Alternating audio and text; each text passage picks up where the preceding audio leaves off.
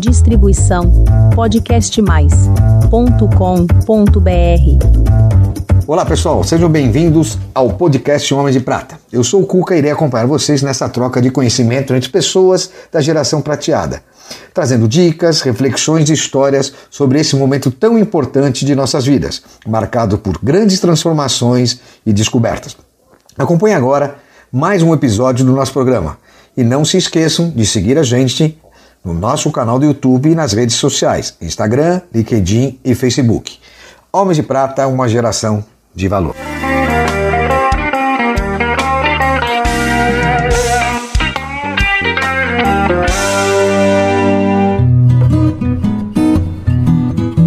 Olá, meus queridos amigos Homens de Prata e Mulheres de Prata. Hoje é um dia muito especial e muito divertido. Primeiro, eu tenho o prazer de falar com uma pessoa que eu não consigo falar o nome dele direito. então, o que maravilha veio aqui para contar para a gente primeiro como é que se apresenta. Né? Temos a honra de receber aqui Claude Troago. Falei certo? Pô, Bravo! Cara, vocês não sabem, eu estou há três dias ensaiando o seu nome. É difícil, né? Tem gente que fala assim, Cláudio Troisgrois. Clô, tem muita gente Clô. Oi, Clô, tudo bem? Então, então meu nome, eu, principalmente o segundo, Trois Gros, que é difícil. Né? E você sabe que eu assisti, me mandaram, né, produção, mandou tudo de seus filmes, seu livro, sua vídeo de pizza. E aí eu vi que você escreveu falou, é Cloud. Cloud. É Cláudia, eu não tinha essa ideia que o nome dele era Cláudia. Eu, Claude, pensei uhum. que fosse com O, e é com A. É, é, em francês, a gente não fala Cloud, a gente fala Claude. Claude. É um, na verdade, você tem que botar um O e esquecer é. o AU. AU é, é, é. o O. É O. Então, recebo aqui esse querido parceiro, esse novo homem de prata, Claude Tuaglo.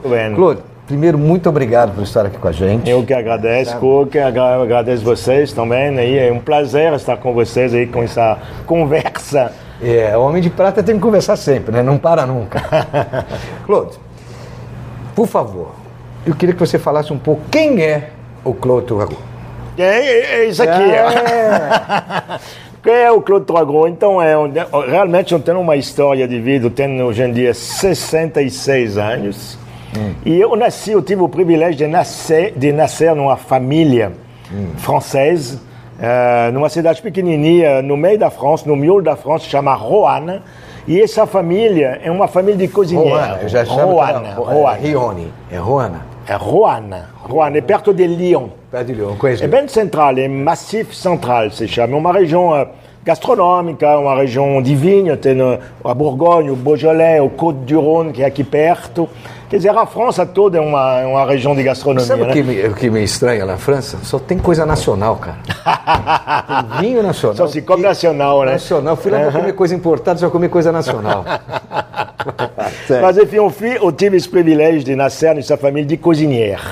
Uh, nasci em 56 o meu avô Jean Batista e a minha avó Marie já eram uh, formadores de opinião no meio da gastronomia, num restaurante pequenininho na frente da estação de Roanne. E aí meu pai e meu tio foram assim dois ícones da cozinha francesa, uh, quando com um grupo de amigos uh, formataram um movimento nos anos 60, 70, um movimento chamado Nova Cozinha Francesa, Nouvelle Cuisine Française. Eu nasci no meio disso. Eu, meu irmão, minha irmã, meus primos. Mas isso é bem dos seus avós, né? Do meu avô. Meu avô, minha avô, uh, Jean Baptiste ah, e minha, minha avó Marie. Ah. É, é, o que cozinhava naquela época era a Marie, não é? Foi a primeira mulher uh, chefe, cozinheira da família. E então tem várias gerações. Sou a terceira, já tem na quarta, já tem na quinta se formando, né? Então é, é essa família é, que que só pensa em comer e cozinhar, né? Só pensa em panela, em produto, em pequenos produtores, enfim, em, em energia, em criatividade. É isso aí essa família. Então nascer dentro da família Trois Gros realmente é um privilégio quando a gente fala de uma profissão que eu fiz a vida inteira, né? Que é essa é cozinhar. Maravilha. E quando você percebeu esse dom da cozinha ou desse talento? Né, que você Olha, é, é, na verdade eu não percebi, foi uma coisa assim, tipo, sabe, que você nasce num negócio e já mora na cozinha, com, uh, a sua história de vida é na cozinha, tudo que acontece na sua vida é, é, dentro da cozinha. Mas se eu quero responder à sua pergunta, quando eu percebi que realmente eu queria ser um cozinheiro, que o dom você não percebe, né? Você tem, não tem, não tem, né? Mas é, é, é foi, uh, no momento, eu tinha 18 anos, é, eu dei minha volta da Europa, que naquela época a gente não fazia a volta do mundo, né? então dei uma volta da Europa. Trabalhei na Inglaterra, trabalhei na Irlanda, trabalhei na Itália, trabalhei na Alemanha e na França, obrigatoriamente. Isso de que período a período? É, eu tinha, eu diria, a 72 a 78, mais ou menos. Eu tinha entre 16 e 21 anos. E aí eu tive um, um momento que na Alemanha fui trabalhar com um chefe chamado Eckhart Witzigmann, ele está vivo ainda. Isso é fácil de pronunciar. Né? Eckhart Witzigmann. Witzigmann. Em Munique, num restaurante chamado Le Tantris. Era o restaurante do momento na Europa. E eu trabalhei lá um ano e meio. E quando eu falo, quando eu quero responder à sua pergunta, foi o momento exato onde eu falei para mim, agora se eu quero ser cozinheiro. Por quê? Porque ele mudava o cardápio, não é o menu, tá? O cardápio toda, que tinha mais ou menos 30, 35 pratos, todos os dias, almoço e jantar. Todos Quer os dizer, dias? Todos os dias, 40 pratos novos. Era um cara muito criativo. Obviamente, tem, obviamente, 40 pratos novos, tem umas coisas muito boas, tem umas coisas boas, tem umas coisas mais ou menos, mas mudava.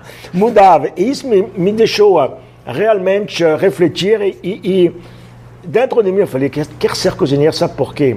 Porque é uma coisa que te abre as portas, é uma coisa onde a criatividade, criatividade pode ser diária, onde realmente você não fica preso a uma, uma tradição escrita em livro, uma, não tem que seguir aí um formato. A partir desse momento, falei, é isso que eu quero fazer na minha vida.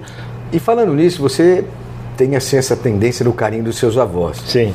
E o que você acha dessa frase? Olha, Vamos parar o serviço à francesa a partir de agora. Você vai servir tudo empratado. Meu avô Jean Baptiste, né, que, que, que, que um dia acordou assim, eh, acordou com um humor diferente, né? E a gente está falando dos anos 50 e pouco, após guerra, né? Falou isso para a Marie, donc a minha avó, a mulher dele, entrou na cozinha e falou essa frase. E foi. Um uh, reboliço, né? Uma coisa. Não, mudou totalmente o rumo da cozinha mundial, eu diria, que hoje em dia, em 2022, basicamente, obviamente, alguns restaurantes ainda servem bandeja, mas o serviço à francês, que a gente chama de serviço à francês, acabou. É emplatado. E isso foi realmente o restaurante da família. O meu avô Jean Baptiste, que teve essa genialidade. E, um, e, isso permitiu realmente a evoluir, né? porque a partir desse momento, emplatada, o cozinheiro começou a prestar um pouco mais atenção uh, no, no, nosso sentido. Né? A primeira beleza visual, que é muito importante, emplatar era um. Tudo começou a se formatar visualmente. É, é maravilhoso, né? Mas tem uma outra coisa também, a harmonização com os vinhos, né? Que você também traz do, do seu avô, essa história de vinho tinto com peixe, né? Ou como é, é que é essa? Tradicionalmente não se faz isso. Como é que. Possivelmente quando se volta naquela época, nos anos Não, 50, hoje, 60. É. Cara, o meu avô falou, falava, ele tinha razão, tá? A gente, hoje em dia, a gente está totalmente de acordo com o pensamento que ele tinha. A tradição, a receita familiar da minha avó era um peixe com banana, que continua fazendo nos meus restaurantes, inclusive. Ele evoluiu, ele abrasileirou, mas a, a, a especialidade dela em 1950 e pouco era peixe com banana. Onde arrumava banana, ninguém sabe, certamente da África, verde, mas enfim. Ou daqui, um, ou daqui né? Ou daqui, né? Mas enfim, era uma cozinha totalmente evolutiva. Peixe com banana não é uma receita tradicional francesa. E meu avô, de repente, falou: não, a gente, isso aqui, vamos harmonizar com vinho tinto da região, que é um gamay, vinho leve, frutado, regional, que é nas colinas de Rouen e o, o Gamel é, é, um vinho de amigo. É um novo? Vinho novo não? Novo? É, é, é, quase um vinho novo. Se toma no ano, né? Ele não envelhece. É um, é um vinho que você toma no ano que, você tá, que, que foi colocado na garrafa, que ele não demora muito. Então, um vinho ah, de amigo, uma assim. Ótima dica aí. É. Explica o que é um novo rapidinho. Novo é um vinho que se toma muito rápido. Ele colocou em garrafa, Você já toma, dois meses depois, um ano depois, ele já tá, já pode fazer molho com ele, porque já passou. O gamé, não é? A uva gamé, qualquer região do mundo, hoje em dia evoluiu um pouco. O gamé ele pode envelhecer dois, três anos, no máximo.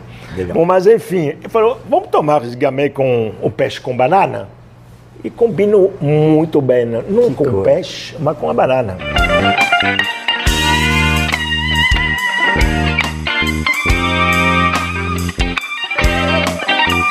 Sua vinda para o Brasil. Sim. Como é que foi esse desafio de mudar de país? Então, isso aconteceu em 79, eu estava voltando justamente dessa da Alemanha. Dessa turnê. Dessa turnê.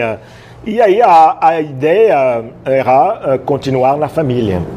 É, continuar a tradição familiar que existia desde 1930 e eu, com meu pai, o meu tio e meu irmão, Michel, que está lá até hoje, né? É, o restaurante é um três estrelas no Guy Michelin. Que é uma coisa raríssima, né? Raríssimo. Quer dizer, raríssimo. Tem hoje em dia, naquela época tinha 18. Só na França, basicamente. Tinha o Tantris na Alemanha, então é era meio uma coisa meio europeu. O, o Tantris, onde eu trabalhei em Munique, era o primeiro três estrelas fora da França. Então você imagina. Explica é, o que é os três estrelas. Três estrelas de Michelin, gente. É, certamente muitas de vocês já foram no três estrelas de Michelin. É, no Brasil a gente não tem, tem dois estrelas. Tem o, tem o, o dom aí do, do Alex Atala e no Rio do Rafa Costa da Silva. É, Mas é, é um, dois estrelas, três estrelas o que é o máximo da pontuação de um guia que se chama Guia Michelin que existe desde 1902 e chegaram a um ponto, deve ter hoje no guia, uh, deve ter, sei lá, 25, 26, 3 estrelas no mundo. E tá bom, né? Tá bom, né? Não tem mais, né? Mas continuando aí, aqui seus desafios do país. Então, e aí eu cheguei nessa cozinha para continuar a tradição familiar. Eu sou um viajante, né? Eu gosto um pouco, eu gosto muito um pouco de viajar, eu gosto da aventura. E um belo dia, em 79, fim de 79, meu pai entra na cozinha e uh, fala assim: Alguém de vocês quer ir no Brasil? Tinha 18 cozinheiros, tá? Todo mundo de branco, chapéu. 18 vão se levantar que o Brasil, para um menino do interior da França, naquela época era um sonho tropical, Todos né? Futebol, uh, samba, uh, caipirinha, praia, mulheres bonitas, enfim, Rio de Janeiro, Copacabana, era um negócio, era um sonho. É, 18 vão se levantar. E, obviamente, que era o filho, foi um pouco privilegiado. Imagina, imagina, jamais, jamais. Eu fui com dois cozinheiros, abrir. É, os dois vieram desculpa, né? Nós vamos levar é, exatamente, exatamente. É, inclusive os dois, uh, os dois estão aqui no Brasil ainda. Um se chama Dominique Guerrin. Que bacana. É, que é um confeiteiro muito famoso aqui uh, no Rio de Janeiro. E o outro, não, o outro está no Chile. O outro está no Chile. Então somos dois que ficaram. Mas enfim, aí eu fui para o Brasil para abrir uh, um restaurante em Copacabana de um amigo de meu pai, que tinha hum, pegado o telefone. Ô, oh, Pierre, você não tem um chefe para mim para no Brasil? Foi, foi o Claude que foi. E uh, se chamava Le Pré-Catalan, no Rio de Janeiro, no Rio Palace Hotel. Rio Palace Hotel. Tá. Esse foi minha chegada no Brasil, assim que eu conheci o Brasil, com um, um contrato uh, assinado de dois anos de trabalho. Qual foi o maior desafio que você teve com a língua? Porque não, a língua não falava português. Quanto tempo você ficou sem falar? Eu, eu, peguei umas aulas, né? Mas eu não sou uma pessoa boa de, de aula, assim. É, é, você vê meu sotaque ainda, estou fazendo aula de fonoaudiologia há anos e meu sotaque, meu sotaque continua. Mas o mais legal é você pedir água de coco nessa época, né? Na, na praia.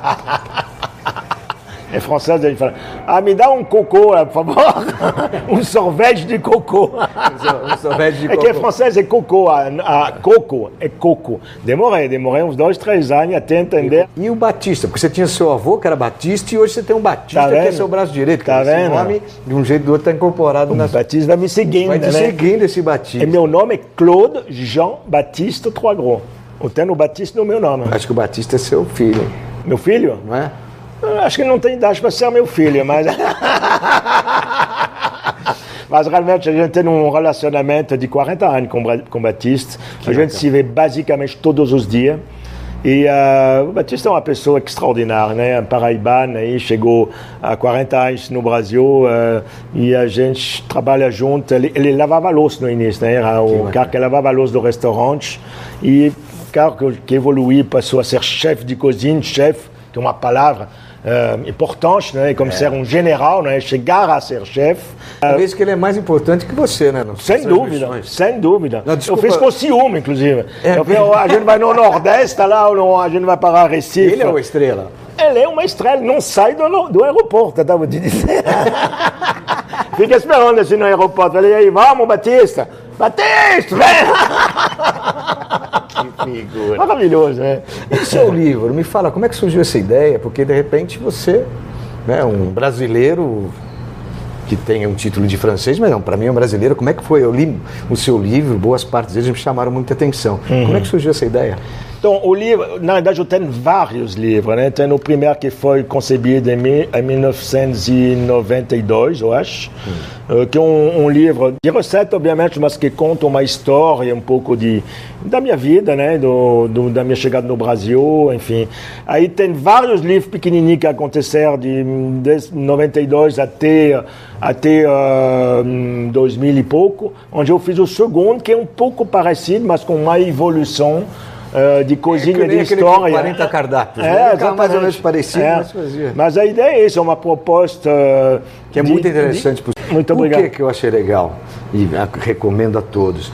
Porque você trata não só da culinária. Exatamente. Eu acho que esse apego que você tem pela sua vida, pelas suas experiências, que envolve aquele negócio que eu falei, não basta ser só técnico, precisa ter talento, precisa ser, ter, ser ambicioso, né? isso eu, eu, li nas suas publicações. É, cozinhar é, um, é, um, é um, uma arte, na realidade, não é um, é um, é um momento onde você fica eu gosto de ficar sozinho na cozinha, eu não gosto de muita gente na cozinha. O Batista às vezes fala, Batista, se retira que eu, eu quero, eu, gosto de me concentrar com o meu produto, com a minha panela, eu gosto de... Então a cozinha é um momento onde você reflete, quando você tem bastante técnica, então, inclusive é incrível como os produtos, cheiro, o, o, o sentimento, na realidade, a emoção muitas vezes, a saudade de alguma coisa vem e se incorpora no seu prato. E você vê isso com muita claridade, na realidade, quando a pessoa, seu amigo, a sua família, o seu cliente, o que for, come aquele prato que você preparou. Porque todos esses sentimentos estão aí dentro. E uh, uh, se você tem um pouco de sensibilidade, você vai perceber isso. Não, eu no é. livro me chamou muita atenção. Uhum. Agora me fala, seus filhos, uma é confeiteira, que é a Carol, e o Tomás é um outro chefe criado por você que está dando essa, essa quarta geração. Você teve que colocar muita coisa para apimentar a vida deles?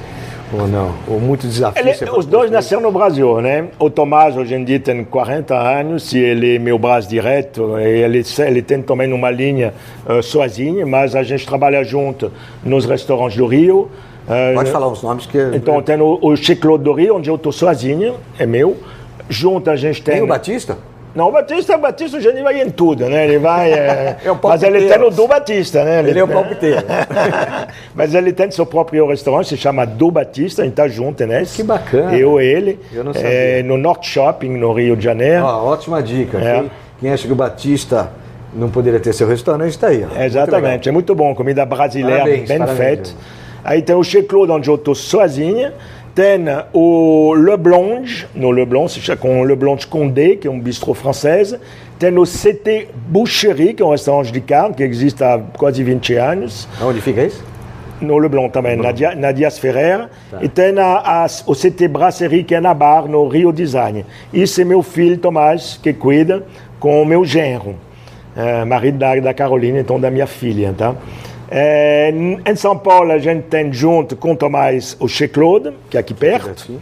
Aqui está é, tá, tá abrindo agora o CT Boucherie, que também é de carne, o mesmo do Rio, aqui do lado do Chez Claude. Na verdade, a gente está fazendo uma, um grande Praça aglomerado, vamos dizer, onde tem o Chez Claude, a CT Boucherie, o bar, o bar do Claude, vai entrar o Mediterrâneo daqui a pouco, tudo junto. Tudo junto. E o Cartier se chama. É, Cartier. O Cartier. Cartier, Turgot. Cartier Trois, trois Gros. Trois, assim, trois, trois, trois. E o Tomás, ele tem, a gente estava falando do Tomás, a sua linha, que é o TT Burger. Burger. Tem vários TT Burger no Rio de Janeiro. E, uh, e um bar que ele acabou de abrir agora no, na Gávea, no Rio de Janeiro. E Carolina, então Carolina, minha filha, 38 anos, que está seguindo uma linha de confeitaria, de bolo, está indo muito bem e hoje entrou no, na televisão junto comigo, que, que maravilha, a gente está ah, junto. Que né? legal, bacana. Acompanha, que maravilha também é, a Carol. É. É, agora vamos fazer o seguinte, vamos tentar falar uma coisa menos gastronômica. Ótimo. Que a gente, eu queria falar um pouco das suas experiências fora da cozinha, né? Você aproveita hum, o seu tempo livre com seus filhos? O que, que vocês fazem, além de cozinhar, eu imagino que tem? O com que, meus filhos? seus filhos, com a sua esposa, é Clarice? Clarice. Clarice. Uhum. O que, que vocês procuram fazer? Então, com meus filhos, hoje em dia, meus filhos são, são velhos, né? Velhos. Eles estão à meia você... idade, 40, 38, todo mundo uma com neto. Com eles. Então, com meus netos, né? Que eu gosto de. Você já tem netos? Quatro. Todos da Carol ou do, do Tomás? Não, dois do Tomás e dois da Carola. Então, tem Joaquim e Olivia. Quantos anos? Joaquim tem nove, Olivia tem seis. É, são do Tomás. E uh, tem a Isabela é, tem uma Isabela também. É, Isabel que tem sete, aí da Carol, e João, João Pedro, que tem cinco. Tudo nome brasileiro, né? Tudo nome brasileiro. É. É, João, João Pedro é brasileiro, mas eu, na verdade é o nome de meu pai e meu tio, não é? João, é João, que era meu tio, e Pierre, ah, que, que era meu pai. Parabéns. João Pedro. E Olivia também, Olivia que é bem brasileira, mas é engraçado porque tem um amigo meu que me para na rua assim, que me fala assim, você vai ser avô de novo, né? É, eu falei, sim, boa, maravilha, né? falei, qual é o nome? E me, me deu um blanco, assim, me deu um blanco. Surpresa, você vai te falar disso, ninguém vai saber ainda. Ah, como ela se chama? Demorou, sei lá, 10 segundos, 20 segundos. E aí eu falei, acho que é azeitona. o livro, né? É, o livro, acho que é azeitona. É, próximo, próximo disso, né? Mas enfim, o que, que a gente faz? Então, eu tenho uma casa em Búzios, a gente vai bastante em Búzios, frente da praia, eh, a gente brinca aí o dia inteiro com os netos, a gente cozinha, obviamente, com você Tomás. Você ainda tem um restaurante lá? Porque você começou Não. com o restaurante lá. É, o primeiro foi lá, é, né? O primeiro foi lá. Chamava Le Petit Truc. Uh, a gente vai, hum, vai muito passear na Floresta da Tijuca, adoro isso, nas cachoeiras com as crianças. Enfim, é coisa que, hum, em geral, Vida a gente faz. normal. Vida normal. Vida Tem normal. tempo para isso. Cinema, a gente foi no cinema outro dia, levou todo mundo no cinema. Enfim, vai lá, viaja, muita coisa assim junto, né? Falando em viagem, eu soube que você, além de um monte de atividades esportivas radicais que você faz, você tem uma que é a principal hoje, que é a motocicleta. Sim. Você parece que conhece, inclusive, muito mais o Brasil de moto que muitos de nós. Né? Você, como é. brasileiro. Como é que você escolhe isso? Né? Como é que você faz os seus destinos? Como é que é isso na sua vida? Para que, que você então, usa, na verdade? Na verdade, eu tenho meu momento, é anual, tá? É, é anual, eu tenho um momento que eu, eu sou motoqueiro há mais de 50 anos. Motociclista. Motociclista. Moto, é, motoqueiro não é legal. Motociclista, 50, 50 e poucos anos. Comecei a andar de moto já com 16 anos. E eu tenho um momento que eu gosto de basicamente ficar sozinha na minha moto, dentro do meu capacete. Eu pego minha moto e saio. Às vezes pode ser uma semana, às vezes é duas semanas, às vezes é um mês, depende. Eu vou com um amigo meu que é sempre o mesmo, a gente se entende muito bem, mas é, um, é tipo uma. Você sai sempre do Rio? Não, às vezes eu, eu fiz o Chile, eu fiz o, o Peru, eu fiz a Argentina, eu fiz a Colômbia, a gente aluga as motos lá quando é para ficar no Brasil, sai do Rio. Acabei de fazer uma, inclusive, que a, a, o, o roteiro era sair do Rio, ir para o Acre, entrar na Bolívia, atravessar a Bolívia, entrar no Chile e na Argentina e voltar pelos, pela costa brasileira. Qual o propósito disso? Não tem nenhum propósito, é conhecer o Brasil e ficar assim é, é quase uma terapia, né? É ficar assim tranquilo, a gente dorme cedo, acorda cedo e as pessoas são muito acolhedoras. Quando vê, vê duas motos chegar numa placinha, numa, numa, numa, cidade pequenininha do interior. Muitas nem te conhecem, né? Somos extraterrestres, com capacete é, ninguém me conhece. Isso, capacete ninguém me conhece. Tira o capacete, aí começa. Me reconhece sim. Hum, e aí, cara, abre muitas Acho que esse cara é amigo do Batista. eu fiz uma viagem no Rio São Francisco, inclusive, que foi gravada. Tinha uma equipe de produção comigo. É, quando isso acontecer com a gente, quando isso acontecer, essa proposta aconteceu, eu falei, não, eu não quero, eu não quero fazer isso. Essa viagem para mim é sagrado, quero ficar sozinho com meu amigo. Mas eles insistiram, insistiram, eu dei um, falei, eu dei um, olha só, vamos fazer sim, mas vocês ficam a dois quilômetros atrás com o carro, e uh, o que aconteceu, aconteceu. Não tenho nenhum roteiro de você, o roteiro é meu. Topar. A gente fez um, um, uma gravação muito, muito legal. Se chama Claude Alem da Cozinha. E aconteceu um momento onde eu cheguei no mercado, numa, numa cidade pequena. E um mercado pequenininho, mas com animado, né, como todos os mercados brasileiros. E aí entrei nesse mercado, comecei a olhar os produtos, e aí tinha uma, uma barraquinha assim, onde tinha uma senhora que estava fazendo buchada. E a uh, buchada, cara, eu já comi várias vezes na minha vida, mas não, não, é um prato que sempre que me agradou, assim. Eu acho que faltava justamente a, a, a tradição, assim, o regionalismo da buchada. Aí eu comia a minha buchada, era tipo 8 da manhã, tá? Buchada, é, 8 é, da manhã? É. E uh, comi minha buchada, e sentado num banquinho, cara, e a buchada estava assim, Acima da mesa. Mas assim, a 8 da manhã não, não era para tomar café com croissant, né? Mas comi uma buchada, porque ela estava aí na minha frente, estava cheirando. Eu vou experimentar essa buchada. E aí eu comi uma buchada totalmente diferente. Você falou assim, eu não sei fazer buchada. Não, não, não, não sei, eu não sabia fazer buchada. Eu sabia o que, que era, mas é, aí eu falei, cara, essa buchada é surreal, como que você faz? Você quer vir na minha casa? Eu faço todo dia. Eu falei, quer. O dia seguinte eu estava na casa dela, tricotando, fechando as buchadas. é, fiquei horas com ela, veio o processo da buchada. E foi um momento que, que, que foi, a gente virou amigo, né?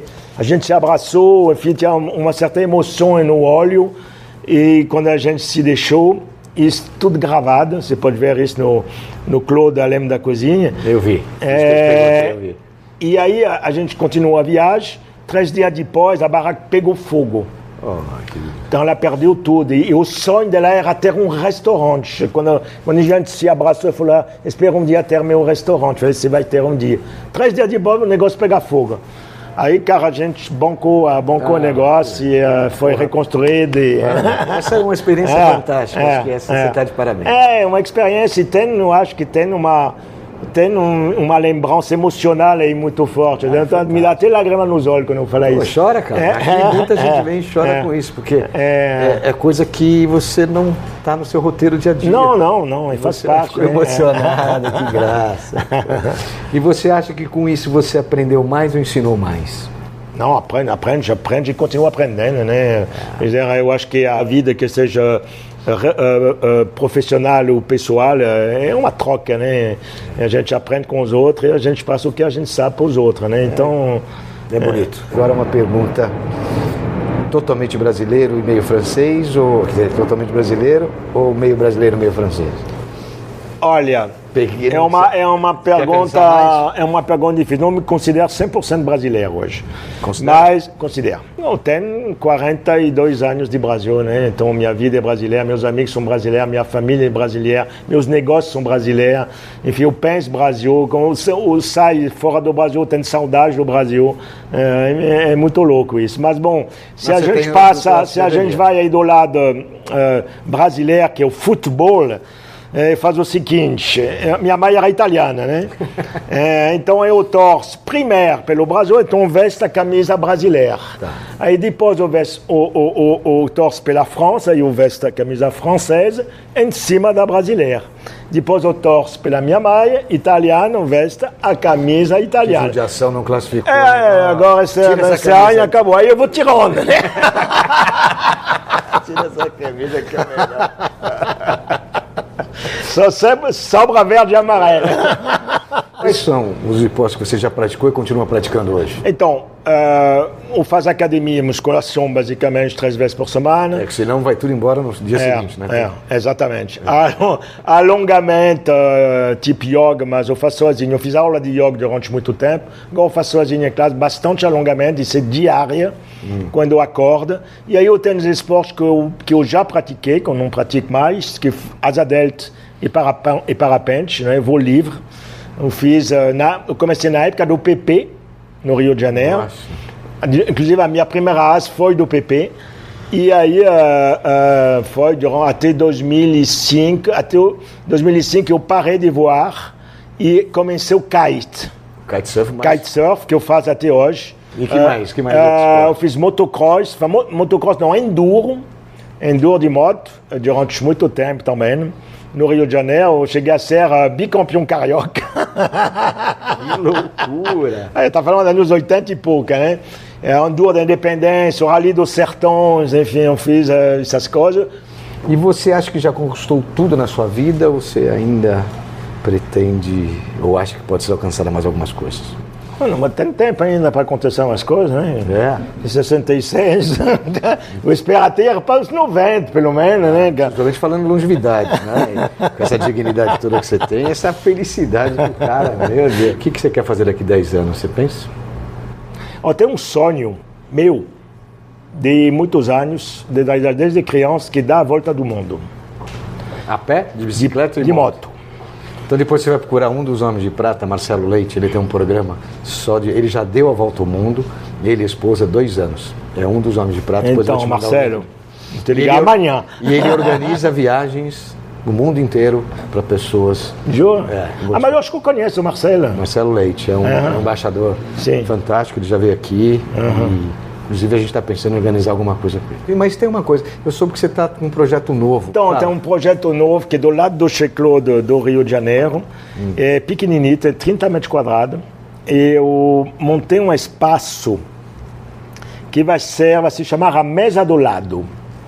O que, que é a Mesa do Lado? É um chef's table, a gente cozinha na frente de você, menu de degustação, uma hora precisa, todo mundo senta junto mas não é só gastronomia, vai ser 10 pratos super bem eh, pensado, é, mas tudo é interligado para mexer com todos os sentidos. Que legal. Então uh, tem uh, projeções, tem música, tem, tem coisas que vão acontecer durante esse, esse espetáculo, vamos dizer, gastronômico.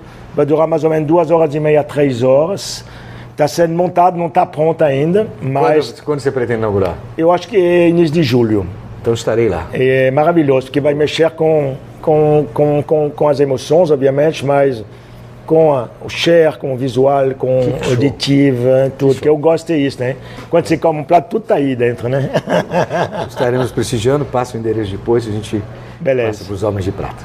Bom, estamos chegando ao fim, queria que você passasse uma mensagem para os Homens de Prata passar uma mensagem os homens de plano, mas eles precisam uma mensagem. Ah, todo mundo tem todo mundo uma, uma, uma história de vida aí maravilhosa, mas enfim, vou, uma mensagem ser Ricardo, a gente sabe, não é? A gente está na vida para aproveitar da vida. Então, muita gente fala assim: ah, a vida é curta. Depende, né? Ela pode ser curta se você quiser, ela pode ser longa também se quiser. Então é isso que eu estou passando. Obrigado tá, por me receber. Legal. Obrigado, Tacuca. Obrigado. Bom, chegamos ao fim, espero que vocês tenham gostado. Muito legal receber mais um Homem de Prata incrível, divertido e humano como o Claude. Espero que vocês tenham gostado. Homem de Prata, uma geração de valor. Obrigado a todos. Obrigado, gente. Tchau. Obrigado, Cuca. Obrigado a você, cara. Foi muito divertido.